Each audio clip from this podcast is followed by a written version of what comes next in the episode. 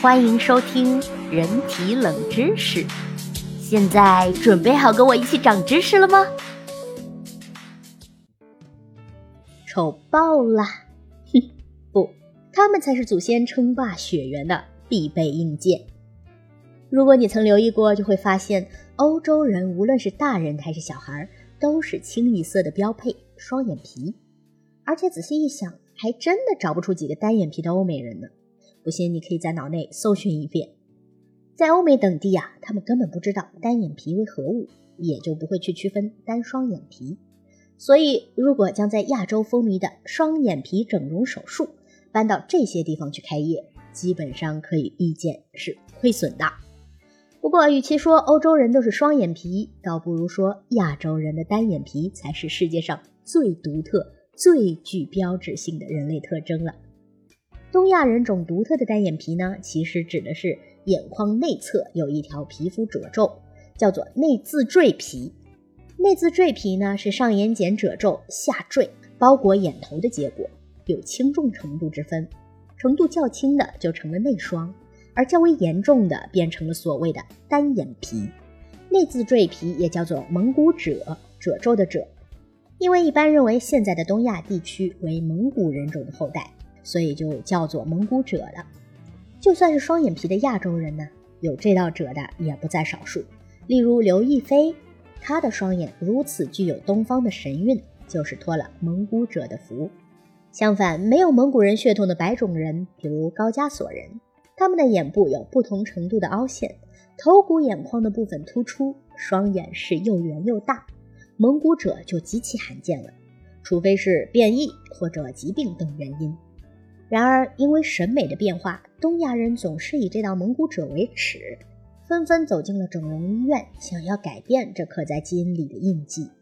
在19世纪末，一位英国的医生约翰·朗顿·唐便把唐氏综合症称呼为蒙古人种病，因为他认为唐氏综合症患者的眼部特征啊与亚洲人十分相似。如蒙古褶和上扬的眼尾，他解释道：“唐氏综合症是一种由高贵的白种人退化到低贱的蒙古人的病变。所有人在婴儿时期普遍都会出现不同程度的蒙古褶，而高加索人一般在三到六个月之后，蒙古褶就会自动消失。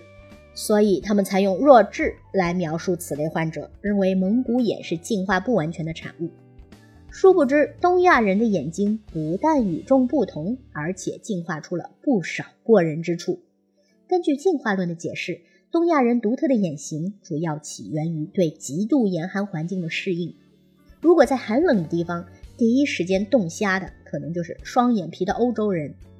我们知道，人类的祖先都起源于非洲，经过数百万年的迁徙，才形成了今天的人种格局。而其中有一支就在坚冰期。这段时期呢比较温暖，在这个坚冰期通过了西伯利亚，到达了东亚大陆。随着时间的推移，大概在距今1.8到2.2万年，寒冷的末次冰盛期便来临了。为了在寒冷的环境中生存下去，我们的祖先在外貌、体格上都发生了不同程度的变化。也正是在这个过程中，为了对抗恶劣的气候，我们独特的眼睛才形成了。例如，我们的眼窝内脂肪层不但会加厚，还会进一步的延长，而且眼部的皮肤会向内生长，使眼眶变小。这些变化的出现，都是为了保护我们脆弱的双眼。虽然我们双眼没有感知温度的神经，但人体对眼球的保护却是无微不至的。要知道，为了保护眼球，人体优先供热的地方之一就是双眼。在红外成像仪中就能看到。眼窝周围是脸部温度最高的区域，除了供热优先外，角膜和巩膜也像隔热层一样，能起到保温作用。这些缺少血管的透明组织几乎没有散热作用，但能起到缓冲寒冷、直接传导到眼的作用。在极其寒冷的环境中，如果没有这些保护措施，体液外露的眼睛都有可能被冻住了。对极度严寒地区的人来说，眼睛几乎是决定着生死的关键器官，它不能通过用厚厚的兽皮包裹的方式来抵御严寒。人类的双眼必须要裸露在外，这样才能获取到最重要的视觉信息。在严寒的烈境中，假如没有有效的保护措施，人们的眼睛就很容易被冻得无法睁开，失去视线，这就几乎等同于葬身于雪海了。所以在原有的保暖措施基础上，东亚人特有的蒙古褶就是保温的必备良器。这种从上眼皮脂肪层一直向下延伸至睫毛处的结构，能够更有效地包裹着双眼，使温度更难散失。此外，上下眼皮的脂肪层也会变得更厚，甚至连眼窝内都填满了脂肪，几乎看不出凹陷。这种平坦的结构不但降低了眼睛与寒冷空气的接触面积，使冷空气带走的热量更少，而且更厚的脂肪还能有效地保持眼部的温度。这些结构无疑都大大的提高了东亚人的生存概率。不过，这种脂肪饱满的眼部结构出现那道双眼皮褶子几乎是不太可能的了。除了防寒作用，单眼皮对强光的缓和作用也是必不可少的。据研究报道啊，干净新鲜的雪面对太阳光的反射率高达百分之九十五，也就是说，在阳光下，百分之九十五的太阳光线都会被雪面反射出来。如果你盯着雪面看，就几乎等同于盯着天上的太阳看了。所以去滑雪时，人们就要戴滑雪眼镜，因为雪地反射不但影响视野，还容易被亮瞎了眼，患上雪盲症。雪盲症顾名思义就是雪面强光刺激造成的暂时性失明，包括了眼角膜、结膜等部位的损伤。但我们的祖先没有墨镜，又该怎么办？此时，眼缝更小和眼皮更厚的眯眯眼。就成了抵御雪地强光的利器。此外，东亚人的小眼睛还自带墨镜效果哦，因为东亚人有更浅色的视网膜色素上皮细胞，它位于视网膜的最外层，由单层色素上皮细胞构成，可以吸收光线，减少光的散射，从而保护眼内组织免受氧化损伤。这层上皮细胞的颜色和透明度决定了其反射量和吸收量。研究表明，视网膜色素上皮细胞的颜色与人的肤色有关，这是因为在人类的胚胎时期，视网膜色素上皮细胞曾是皮肤的一部分。此外，东亚人的视网膜色素上皮细胞的透明度也更低，而东亚人这颜色更浅和透明度更低的视网膜色素上皮细胞会使其对强光的反射量和吸收量都变大。这些结构无疑为东亚人的祖先成为血缘一霸。增加了筹码。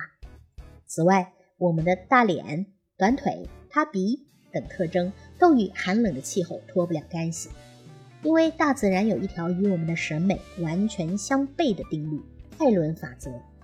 根据艾伦法则，同一个物体呢，在越冷的地方，个体的四肢越短，躯干越圆。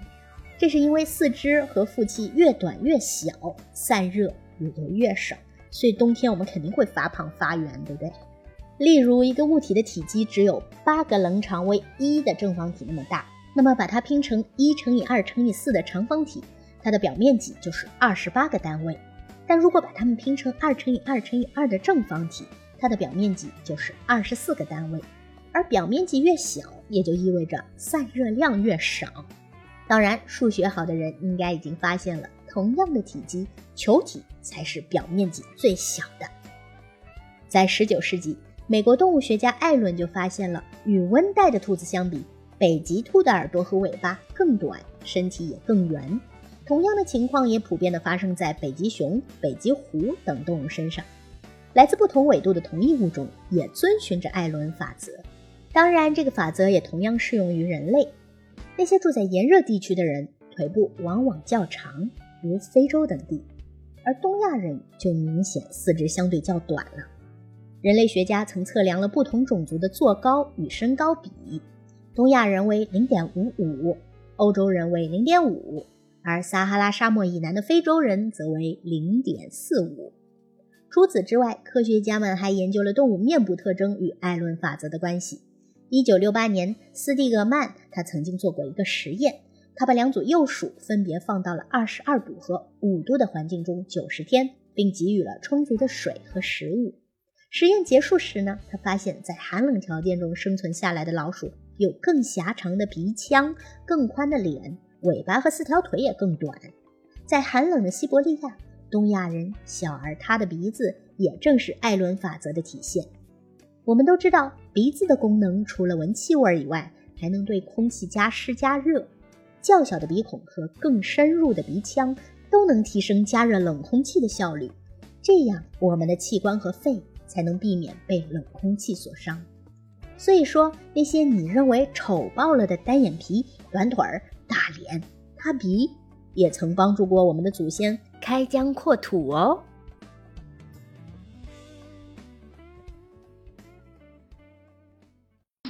本期已完结，让我们下一季继续长知识吧。